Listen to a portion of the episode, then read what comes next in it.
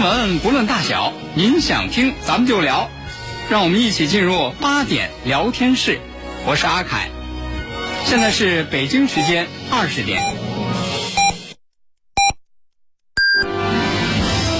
您正在收听的是 FM 一零五点八，济南广播电视台新闻综合广播。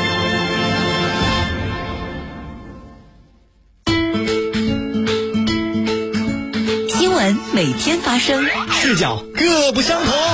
同样的新闻，来听不一样的说法。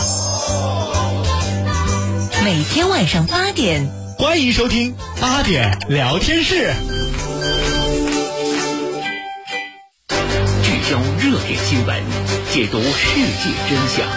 FM 一零五点八，为您精彩呈现央视新闻一。您好，观众朋友，欢迎收看正在直播的新闻一加一。虽然敦煌离我们绝大多数的人都比较远，但是大多数的中国人在心里头还都给敦煌留了个位置。也因此，最近一个与敦煌有关的纪录片，其中有一段对话呢，一下子就火了，而且非常火。是什么样与敦煌有关内容的对话能这么火呢？来，咱们先去听一下。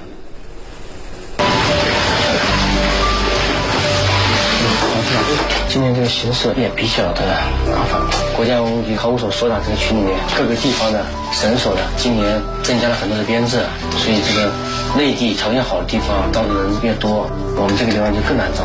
上午我们考试嘛，下午我们面试嘛。我们今年那个招了一个正式的是吧？没没招上嘛，今天报了一个名额嘛，那名额名额今年又浪费掉了。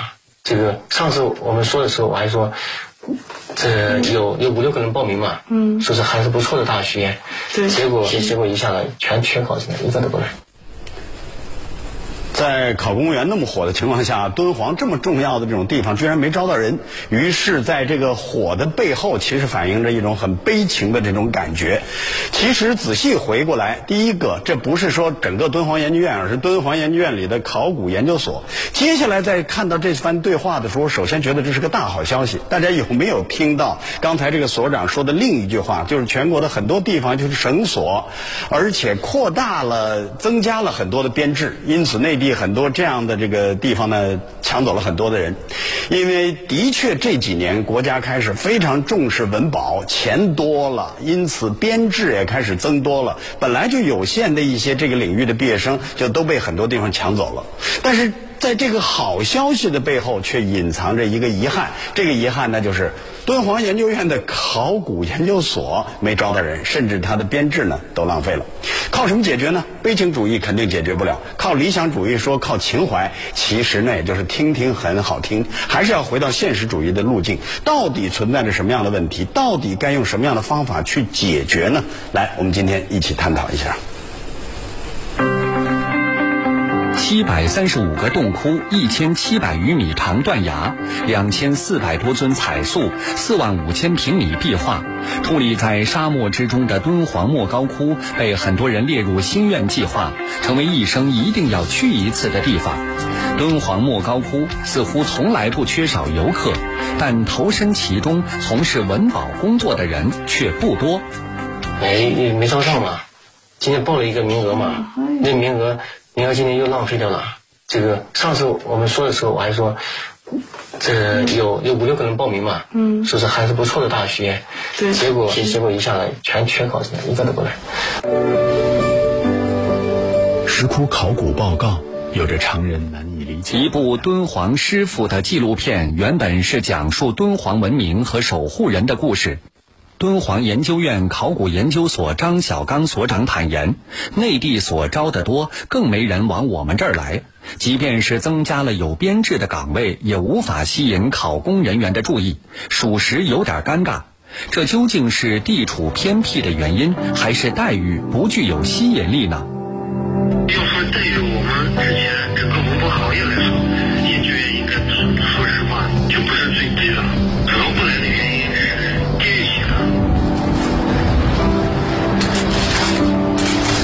状态怎么样？不行，我还是有一点中暑。你不会想吐吧？我有一点想吐。但是今年这个形势也比较的麻烦，各个地方的诊所呢，今年增加了很多的编制，所以这个内地条件好的地方招的人越多，我们这个地方就更难招的。媒体注意到，今年八月敦煌研究院发布的招聘公告中，特别提到了急需紧缺专业人才的表述，其中学历层次要求为硕士研究生，院校范围也被划定为双一流高校和八大美院。为此，有媒体提出，这样的门槛是不是过高了？既然人才难求，又为什么不能适当降低标准呢？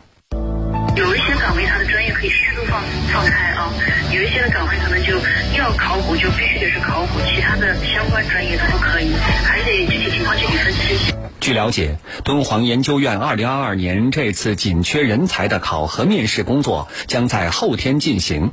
目前已经有12人通过初审进入面试环节，最终招聘一名。但对敦煌研究院来说，专业人才的缺口还不小。你作为一个考古部门，实际上这两块都是应该要做的。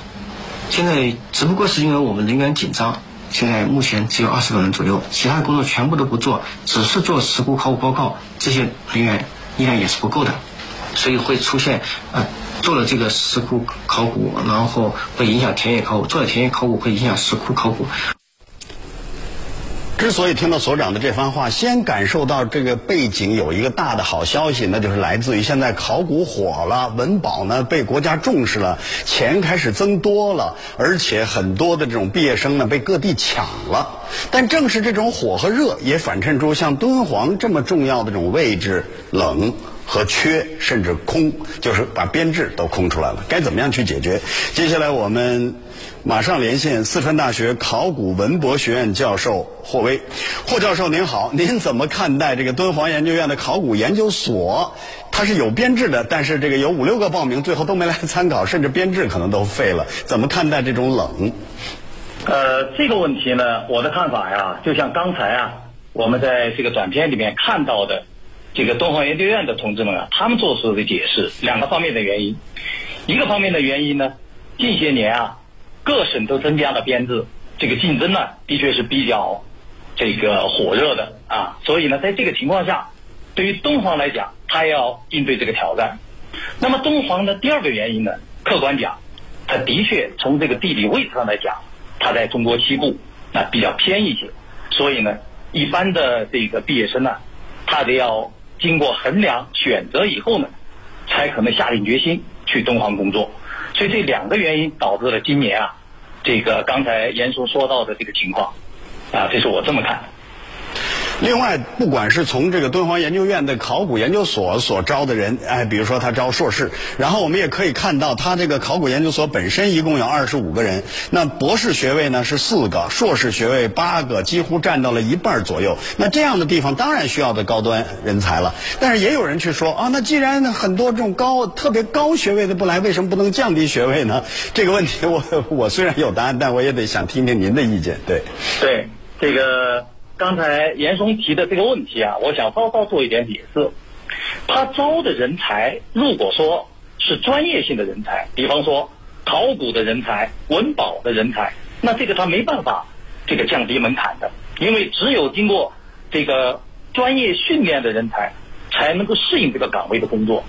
如果是别的岗位呢，或许我们还有别的办法，但是在这些专业性很强的岗位上，从来啊这个门槛。没办法降得很低。呃，霍教授，就是当然，因为这两天我也在想这个问题。我也在想，就是很多人可能就是不去敦煌，跟他的地理位置紧密相关，包括将来这个爱情、家庭、孩子很复杂。那我们可不可以调换一些思路呢？从敦煌方面也调换一些思路呢？比如说，不是招直接的毕业生，我可能是三十五岁之后，他已经成家了，有了孩子，比较稳定了，同时又一心想去做事业，我可以去招他。我这只是其中一个建议，包括有其他的一些。就是创新性的想法，您怎么看待？换一个角度，从敦煌的角度改变一些方法，从国家政府的角度改变一些方法，招更多该来的人和愿意来的人。哎，严说的这个想法我非常赞同。反过来讲呢，也得给我们敦煌啊出一道考题。我们怎么呃怎样能够做到呢？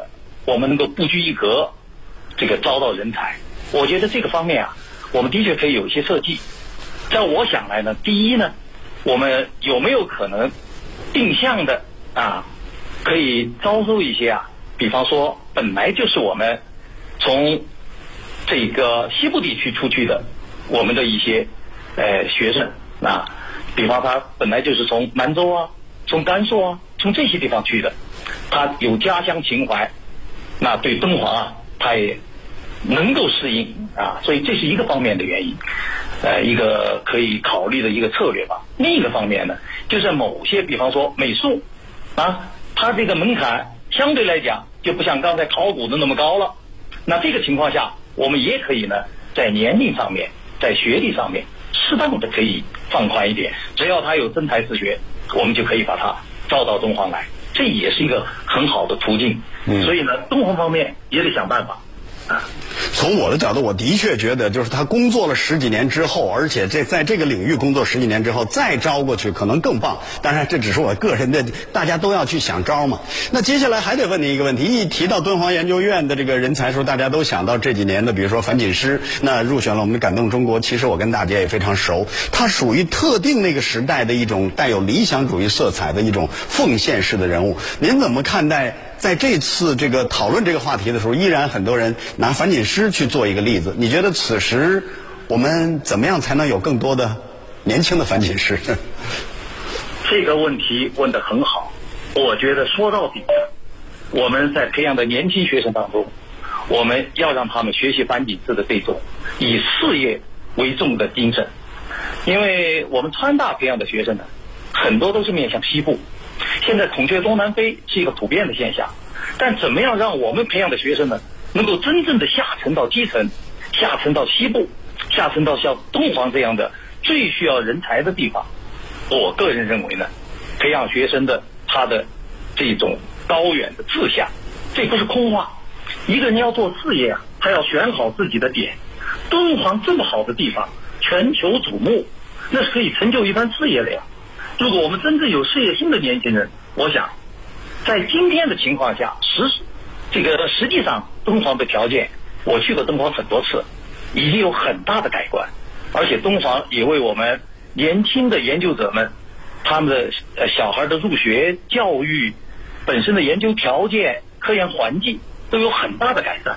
可以这么说，跟全国比较起来，敦煌是不差的，就是地缘上它没有什么优势，偏远一点。所以我觉得有志的青年啊，他们一定会去敦煌的。这一点，我觉得呢，向樊锦诗先生学习，我们一定还会有一批有志青年会到敦煌啊。这个我坚信这一点。国事家事天下事，大事小事身边事，每晚尽在八点聊天室。聚焦热点新闻，解读世界真相。FM 一零五点八，为您精彩呈现央视新闻一加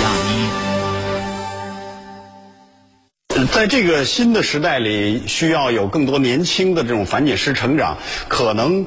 要离开特定当时的那个环境，去考虑新时代与时俱进很多的这种创新，比如说要从物质方面进一步的提高。其实现在敦煌那种收入呢，用所长的话来说，不是排在靠后的，是排在呃这个是比过去强的很多。另外一方面呢，也需要用事业去吸引人，因为这是非常高端，学这行不到敦煌，简直你都觉得蛮可惜的。最后一定要用创新的思维，包括人才创新的这种吸引机制去吸引人。我觉得。的第三点非常非常重要。来，接下来我们继续去关注离开敦煌这个事业。全国这种文物保护其实都在面临着重视了，就需要更多的人才，那该怎么办？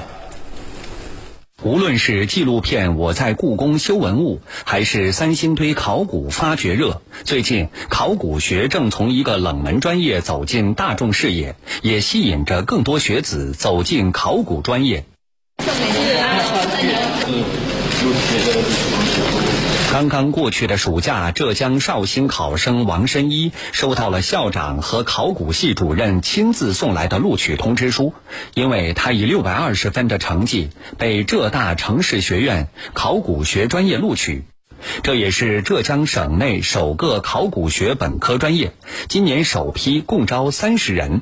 考古嘛，就以后跟文物啊什么的打交道，他们对我来说是很有吸引力的。他们在我眼里都是有鲜活的生命的。作为文物大省，浙江一直没有自己培养的考古人才。此前，整个浙江从事考古工作的不超过两百人。这个考古系呢，是浙江省文物局和浙大城市学院共同建设，意味着将来他们的学习实践、实训条件是非常好的。总体上，这这个我们国家的考古人才奇缺，供不应求，所以我们都在等着我们这些本科专业学生。在另一个文物大省山西，新学年开学，有一百一十多名山西考生通过激烈的竞争，被山西大学考古学院考古学文物全科专业录取。吸引人的是免费定向。也就是费用全部由山西省财政专门拨付，学生这里免学费、住宿费、教材费、实习费，毕业时获得历史学学位，然后回到所在县一级文博单位，直接拥有事业编制，从而填补了基层文物保护的薄弱环节。在各个县里面，文物考上的干部呢，普遍的就是两到三名，往往呢是因为和文旅局他们都在一起，所以他们呢可能一会儿要做文化的宣传，一会儿要做旅游的宣传，而实际能投入到文物考古上面的人力都特别有限，而且呢，地方上的这些人员呢，也未必是受过正规的考古学教育的。在四年培养中，两年半时间用于理论学习，一年半时间侧重于实践教学。有意思的是，尽管考古看起来辛苦，但在一百一十多名同学中，除了三十多名男生，剩下的都是女生。招生基本上都是两千年之后的孩子，而且这些人都乐观阳光，而且愿意吃苦，愿意享受在田野里面的这种乐趣，在城市里面生活和乡村的这个生活之间做有一个切换。从专业名字上就能看出，他们是未来的文物全科人才。这意味着，一方面他们毕业时要系统掌握考古、文物建筑、博物馆三大领域专业知识，可以直接胜任基层文博单位工作；另一方面，课程也结合了山西的特点。地上文物资源呢，我们的文物建筑的数量非常多。在去年发生这个洪水之后，我们的好多的地方呢文物建筑有损坏，就是，所以在和省文物局来商量来制定这个方案的时候呢，希望我们通过选修课模块化的方式呢，能够适当增加和山西关系密切的文物建筑的这个内容。这是我们在培养方面和传统的考古里面呢有一个明显的差别的地方，还是紧扣山西的文物资源特点来做的一个事情。首先得介绍一个背景，山西为什么敢于这样的去探索，也跟它的需求有关。我们可以看到，山西全国重点文物单五百三十一处，全国第一，现存元代及以前木建木结构的古建筑五百多座，占到全国百分之八十以上。因此，需求促成了它的变革。接下来，我们继续连线四川大学考古文博学院的教授霍威，霍教授，您看啊，这在在这个文保领域里头，人才的这种缺乏，也不是说。全缺，它似乎像中国此时的矛盾，不是说这个呃，就是需求跟这个我们发展是落后之间的矛盾，而是现在已经变成了叫不均衡。您怎么看待这种有热有冷、不均衡的这种人才布局在文保领域？好的，严总，我的看法是这样：第一呢，是绝对需求上，我们从量上讲，可能说我们过去培养的考古文博。这个方面的人才啊，比较起来，它的绝对量，跟我们作为一个有五千年古老文明的文明大国比较起来，跟我们那么多这个文物啊比较起来的话，我们绝对人数的确少，这是一个现状。那么第二个现状呢，我也得承认呢，还是有分布上的不均匀。比方说，我们很多毕业的研究生，尤其是九八五高校，我们培养的学生啊。他们很多呢，就愿意留在省城，甚至连这个市一级的单位，那更不要说县一级、地区啊这些，他们就不太愿意去，因为这个呢，的确跟这个呃，我说分布不均匀呢，也有一定的关系啊。我说这两者，一个是绝对需求量的我们的稀少啊，造成的这个紧缺；第二呢，是地域分布上，比方说这个我们的长江，呃。这个沿海地区是吧？跟西部地区比较起来，那人才呢那边就相对比较集中啊。咱们西部地区呢人才相对就比较缺。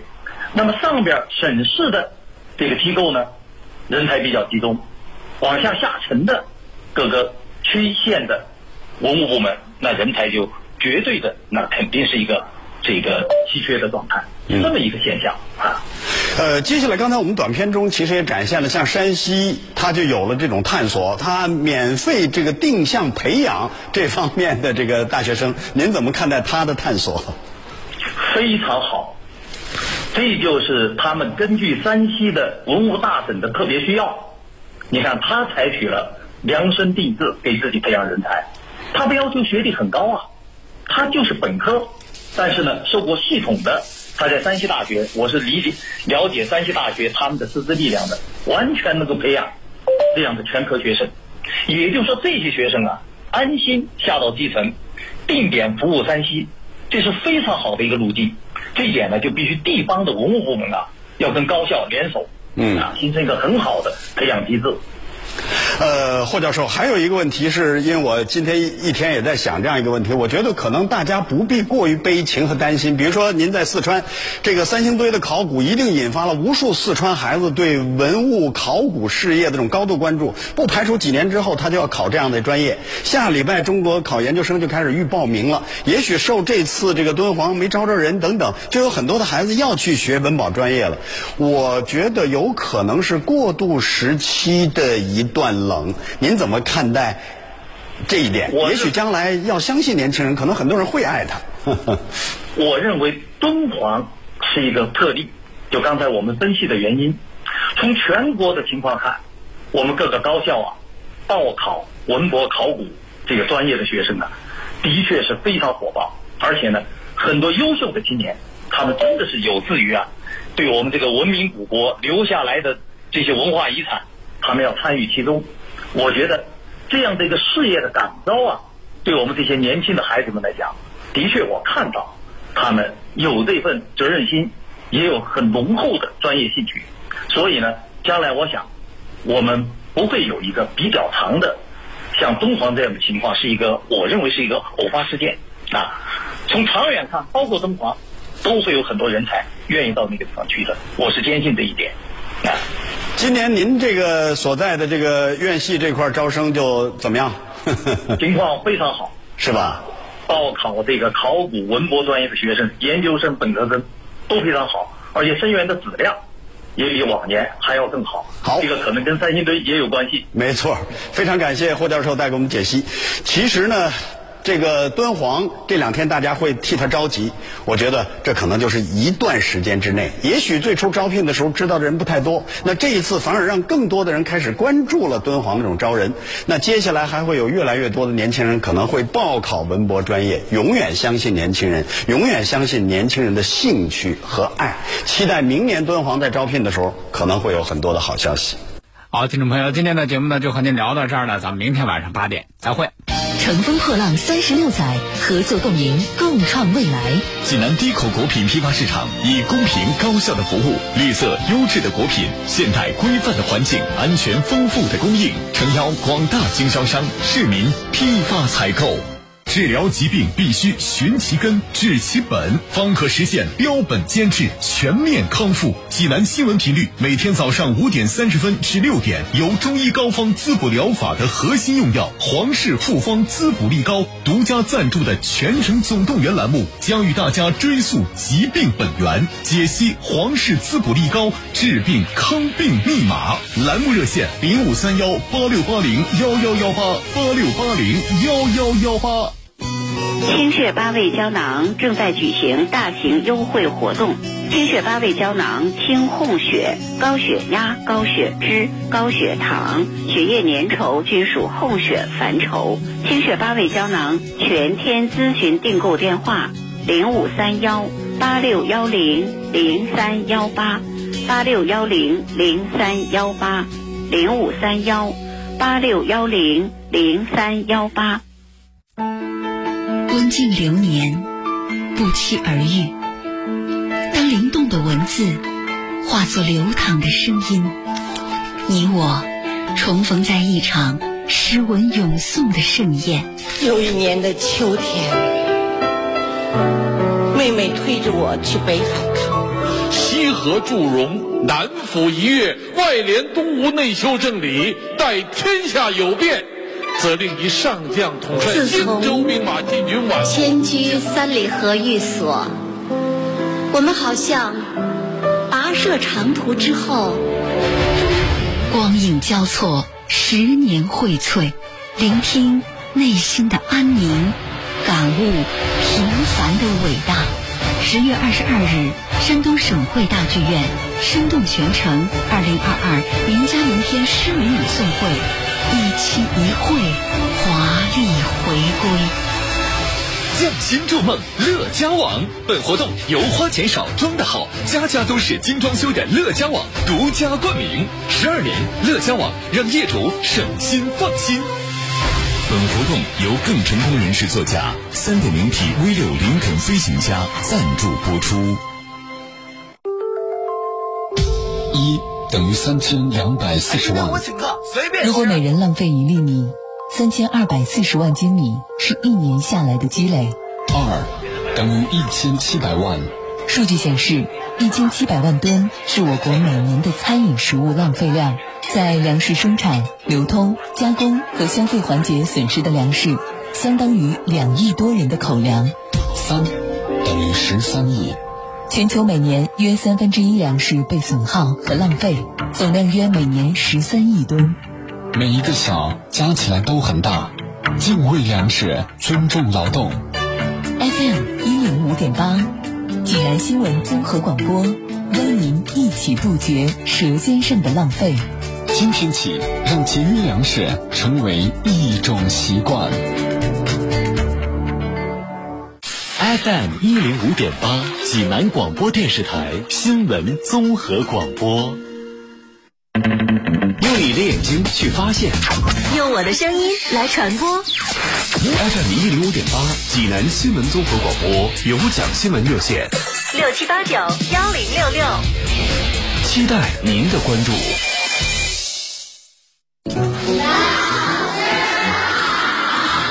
同学们，区区一节纽扣电池就能污染六十万升水，放纵它的后果不是放电，而是放毒。老师说，吃剩的胡萝卜叫厨余垃圾，它们通过技术手段可以转变为有机肥料、饲料。一个萝卜一个坑，垃圾千万别乱扔哦。